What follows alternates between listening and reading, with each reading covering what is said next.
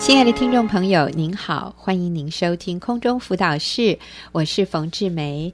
那今天我请到小敏姐妹继续来跟我们一起探讨啊，如何享受人际关系。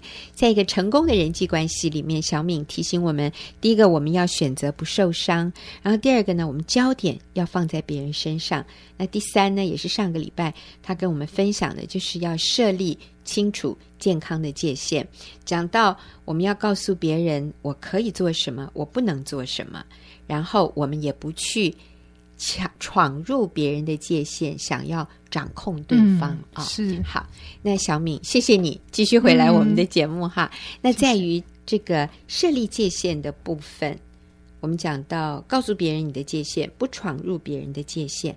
还有没有什么？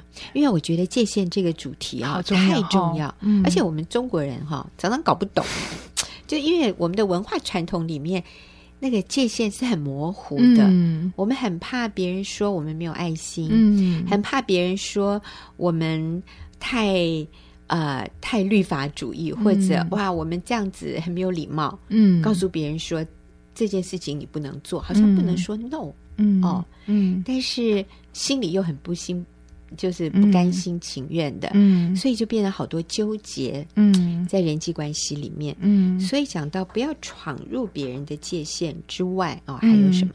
还有要在界限自己的界限里面负责，自己的界限里负责。你这个界限的意思是什么？就是在自己的。呃，处境里面要为自己负责。嗯、OK，对，嗯，就是什么是我理所当然应当负的责任，那我要去负起这个责任，我不能要求别人来为我负责，嗯，是这个意思吗？对，好，OK，好，你再帮助我们了解一下。好。呃，其实上一集我有提到我的老二，呃，跟我讲闭嘴那件事情，我不知道听众朋友还记不记得哈。嗯、然后你知道，其实他真的都明白真理，我真的要少说一点话。呃，因为最近呃我们搬家，然后呃我对地下室停车场还不是非常的熟悉，所以我开车的时候，你知道吗？我我有一天我开车我要倒车，然后我就听到哐哐哐。好像把什么东西破掉的声音哈，那因为我的女儿坐在后座，所以她立刻发现妈咪不妥了，你撞到一台车子的车灯玻璃破掉。我听到她这么一讲，其实我当下是想逃的，嗯，因为我想到我要负责任，嗯、我想到可能对方要叫我赔钱，要赔很多钱，嗯、哦，我就觉得逃掉好了，没有被发现，人家也不知道我是谁，而且我是新搬进去的，况且我也不知道那台车是谁的车哈。可是你知道我女儿多棒？她就说：“妈咪，我们要为这台车子破掉负责，我们赶快下车，帮她清理好，然后去找出这台车的车主是谁。嗯、你知道我们费了好大的力气找到这个人哈，嗯、那他是住我们家楼上的一位先生，嗯、然后我就赶快去敲门，刚好他在家。我说：某某先生，对不起，我刚刚不小心把你的车灯弄坏了，这样。”你知道他的是什么车吗？他那是 Mini Austin，是那个进口的，很很小，然后很矮的那种迷你车。我说对不起，我把你的车灯弄坏了。那是很贵的名牌车？对，对不起，我都听不懂。听说要 上百万，很小一台就要上百万这样。然后就对不起，然后我把你弄坏了这样，然后玻璃都碎光，但是我已经帮他都清理好的那些破的东西。嗯、啊，你知道这个男的居然跟我说。小姐，你怎么那么有爱心？这种事情是不会发生的，大部分的人都撞了就跑了。你怎么还会回来？我说真的很对不起，我真的，哦，把你弄坏了。那看要赔多少，我就赔你这样子。对，那后来我把这件事情 很勇敢的跟我先生分享，我也很感恩。我先生居然一句话都没有骂我，他就说人家说多少钱，我们就赔人家算了这样子。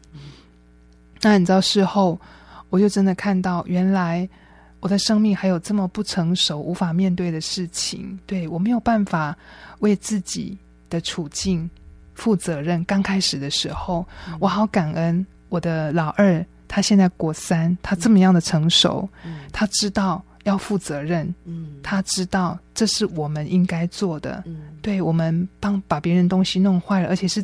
这么这么贵重的东西弄坏了，一定要负责哦。所以是他鼓励我去为我的界限负责，对，就是为我的处境要负责的，要负责。对，那后来这个在人际关系里面哈，当我们愿意勇敢的为我们当负的责任去，就是硬着头皮去把它负起责任的时候，其实我们是得到别人的尊敬和信任。对，你知道这个为我们未来。那个哇，我们的人生这是一个非常重要的抉择耶。对，如果我们失去别人的信任，如果你那天逃掉，你的女儿再也不尊敬你了。对，嗯，而且将来呢，我们 如果遇到邻居，嗯、哦，不知道我在邻居的眼中变成什么样的一个人，我怎么能为主做见证？是。然后后来结果赔了三千六百块，哈、那我把钱拿给他的那一刹那，我告诉他我是基督徒。嗯，那谢谢你愿意原谅我。我把钱给他说，说哇，他说基督徒，原来你是基督徒，难怪你这么有爱心。哇，好感恩哦！就是自己自己在当下一个对的，嗯，一个立即的，嗯，对的一个行为，让别人能够看见神的荣耀，这真是好大的恩典。感谢我女儿。对，嗯，嗯哼，嗯。然后另外一个例子是，呃，也是在我小组里面有一位先生，他呃五年多以前，呃，因为先生有外遇离家，然后来到小组要寻求帮助。当时他很勇敢的就分享了他整个的跟他先生啊，怎么样弄到。先生就离家的这样的一个过程，那我最记得的他，他说他是他自己把先生赶出家门的，那他非常的难过，所以他今天要来寻求帮助。当我们仔细聆听完他的分享以后，我就对他说：“某某姐妹，谢谢你这么样愿意分享你这么隐私的事情，我相信你一定很想挽回你的婚姻。那你先生有两百个错哈，那我听到你的分享，我看到你也有两个错，那你愿意？”为你这两个错负责吗？因为真的先生有很多错，但是我鼓励他，你是不是愿意为我今天听到的两个错负责？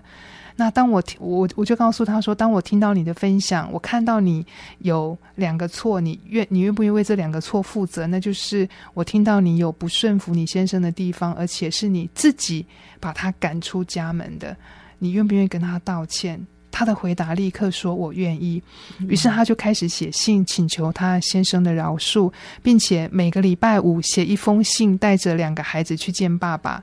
可是这样持续了三年多哦。有一天，他先接到他的先生电话，说：“如果再不跟我离婚，我就要断了你的经济。”啊，那后来他来小组分享。他很难过，因为他努力了三年多，先生不但没有回头的意思，反倒要断他的经济，所以他很非常非常难过。那那天我们一样，我们非常同理他此刻的心情。那我就再一次用真理来坚固他。我说，我相信神以前怎么样供应你，将来也要怎样供应你。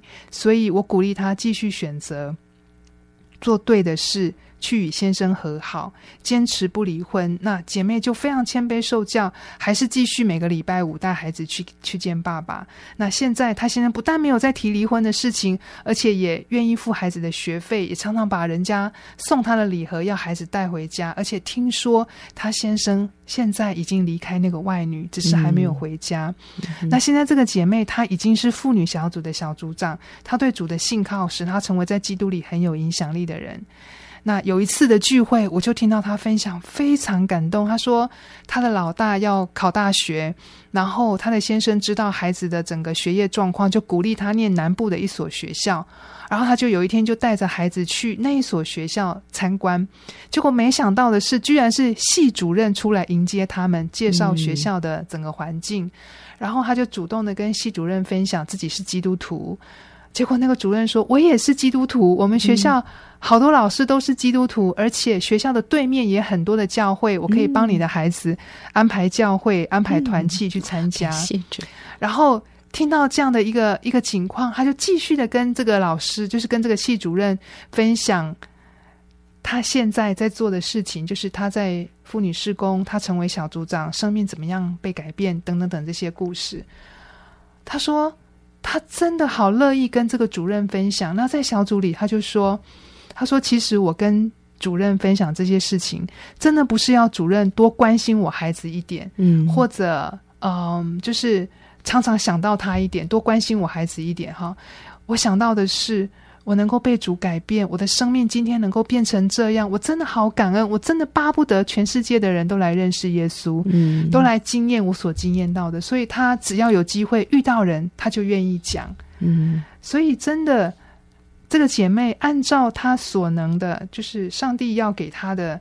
呃，这个责任里面，他负责成为好母亲、好妻子，成为有爱心的好朋友。嗯、所以你知道吗？当我们跟他在一起的时候，我们强烈的感受到他真的好有吸引力，嗯，而且他到哪里他就好受欢迎，嗯、因为他愿意很忠心的负责自己该做的部分，然后把结果交给神。嗯、所以今天我请小敏姐妹跟我们分享如何享受人际关系。我们特别强调的是设立界限的这个部分。那我们需要在自己的界限里面，为自己该负的责任负起责任，而不是怪罪别人，说我今天这样都是你的错啊！前面讲到撞到别人的车灯哈，我们就要勇敢负起责任，而不是说他车子怎么停成那样哈。好，就是我们要为我们自己所犯的错也好，所做的决定负起百分之百的责任，这样人际关系里面就能够非常的清楚，没有怪罪。没有抱怨，没有纠结，嗯，所以我想讲到啊、呃，享受人际关系。第一个，我们是选择不受伤；第二个，我们焦点放在别人身上；第三，设立界限。那我想，嗯、其实啊、呃，在小敏的身上，最近也你有非常多的、呃、丰富的经历啊。在这个人际关系的上面，那可能今天我们是最后一次讨论这个主题，所以我想最后小米你分享最近在你们家发生的一个故事，就帮我们把这这个主题啊，把它做一个总结。嗯、好。哦，我在前几集我我记得我有提到，就是我搬到台中，嗯、那是我去年七月底的事情啊，因为先生换工作的关系。那其实我的我那时候我孩子就是国三，所以他要重新面对一个新的环境、新的老师、啊新的同学，然后到那边要赶快的赶上啊、呃、对方的一些进度，然后课程内容又不太一样，所以他常常沮丧的哭。哭？为什么他再怎么努力，仍然没有办法像在台北一样名列前茅？嗯，他甚至认为爸爸非常的自私，为了自己的工作要全家搬家，让他这么痛苦，一切都要重新开始。我非常能够理解他，因为。我自己也很舍不得离开台北哈，嗯、那这期间其实我不断的安慰，我也鼓励，我也为他祷告，然后每天他回家的时候，我就花很多时间听他诉苦。我也看到他很有成长，但是在成绩这一块，他就是无能为力。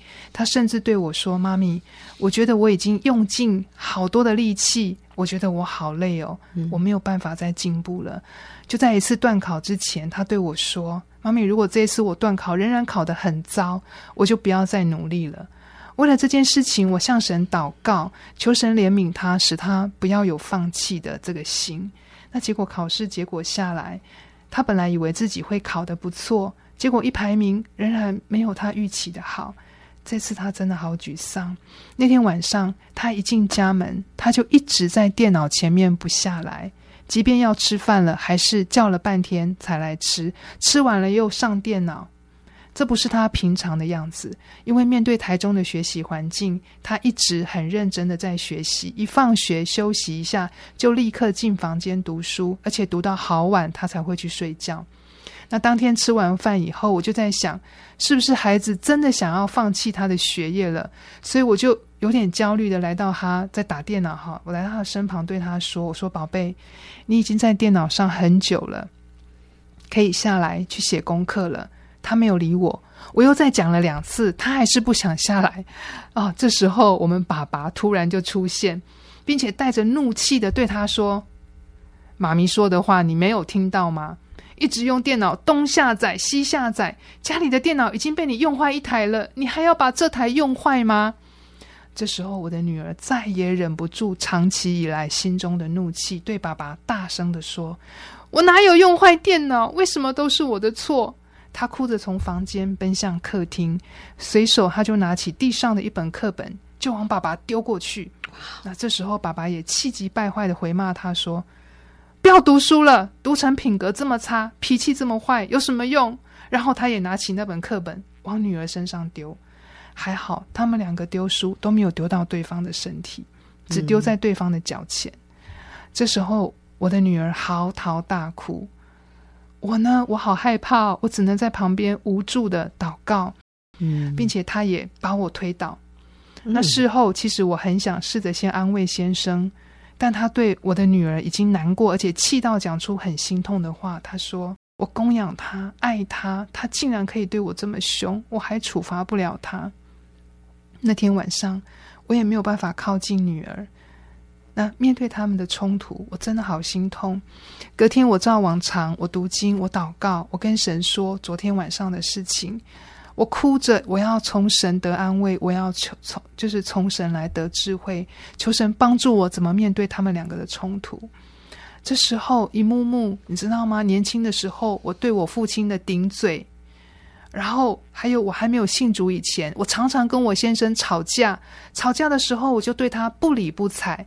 然后甚至我回娘家告状，我丢弃我的女儿不管，自己出去再散心。其实这些 都是我妈妈告诉我的，嗯、我都忘记了。然后这些事情都一直出现在我的眼前，神让我看见我以前凶的样子，就跟我女儿一模一样。嗯、我当时何等的让我父亲心痛！我常常在想，其实我的父亲已经到今年四月过世满两年，我都未曾想念过他。但我父亲哈常常使唤我妈妈，我妈妈却那么想念我的爸爸。那一刻，我真的嚎啕大哭，因为我好想念我的父亲。在当时，我真的不知道我我怎么以前会做这样的事情。我想念我的父亲，是因为他在我让他很心痛的时候，他没有把我赶出家门，他没有毁了我。我多么希望有机会可以多跟他多说几句，谢谢他，谢谢他对我的包容。嗯，那那时候我也真的好感谢神，让我有这个女儿。原来神给我这个老二的时候，就知道他要使用这个女儿将来来医治修复我跟我父亲的关系。所以我对神的爱充满感恩，充满感动，我眼泪一直流，一直流。那一刻，我就好能体恤先生心中那个对孩子顶嘴的痛，也好能体会我的女儿一定好需要被我们了解、被我们原谅，知道我们仍然还很爱她。那真的之后的几天，他们两个都不讲话，只有我会个别跟他们讲话。终于等到两天过后的星期六，那这一天我可以单独的跟我女儿说话，我就小心翼翼的、柔和的讲着每一句话。哎，她也出奇安静的听我说哦。我说宝贝。你前两天一定很难过，丢爸爸书，对不对？我知道你一定很不愿意这样。其实妈咪也有责任，因为我担心你要放弃学业，所以我叫你下电脑，讲话比较急，以至于爸爸觉得我们在吵架，所以他说话就重了一点。对不起，我跟他道歉。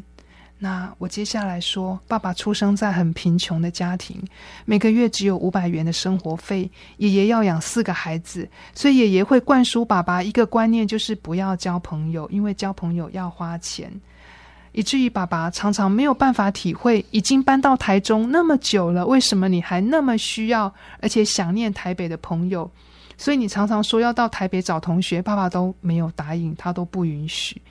爸爸小时候的生活真的也只有读书，因为爷爷奶奶每天想的都只能是四个孩子有没有吃饱，真的没有心力，也没有时间去了解孩子心里在想什么。所以，爸爸真的一直没有办法很深的了解你在想什么，你可以体会吗？但妈咪真的。为了要帮助爸爸可以感受到被了解是何等舒服的一件事情，所以每一天晚上爸爸回家，妈咪就会一直陪在爸爸的旁边，听他对我说话，让他可以感受到被了解，有人倾诉，倾诉里面的心情是多么棒的一件事情。所以孩子，你再多给爸爸一点时间好吗？我相信他很愿意更多的了解你的。我说宝贝，我知道。那那一天，你不是故意要把书丢向爸爸，可是你不小心做了，你愿意跟爸爸道歉吗？他说我不敢，那我就说，那我站在你旁边陪你说好不好？他说不要，爸爸也把书丢向我，所以扯平了。不过我知道孩子已经卸下心防，虽然他不想对爸爸说对不起，可是我知道他已经不再对爸爸怀怨。那我就再问：那那天你把妈妈也推得好用力，让我跌倒，你愿意这时候跟我说对不起吗？他就立刻说：妈咪，对不起。我好感动哦，因为神让我们两个和睦。我知道我们已经有能力可以主动的去跟爸爸和好。然后那一天果然就是我们一回到家。我的女儿见到爸爸就好甜，好大声的跟以往一样的叫爸爸，然后爸爸就立刻也上前去抱住她，哦，爸爸也摸摸她的头，然后从那天开始，我发现他们两个的感情，嗯，又恢复以前的那样的甜蜜，嗯，所以在这件事情当中，我真的要说一个很棘手的人际关系里面，只要有一个人能够经验到被了解。被饶恕、被宽容，就能够带来影响力，影响到这整个关系里面的每一个人，有能力主动跟人和睦，带来修复的关系。谢谢小敏的分享。我想在你的家里可能也有一些紧张的局面，那请记得，你就是上帝要使用的那个关键人，在你的家里带来了解、带来接纳、饶恕和和睦。我们谢谢小敏这几次跟我们的分享，讲到在人际关系里面，我们可以选择不受伤，选择把焦点放在别人的需要上，选择设立界限，为自己界限里面的事情负起责任。嗯、谢谢小敏的分享，也谢谢听众朋友的收听，我们下个礼拜再会。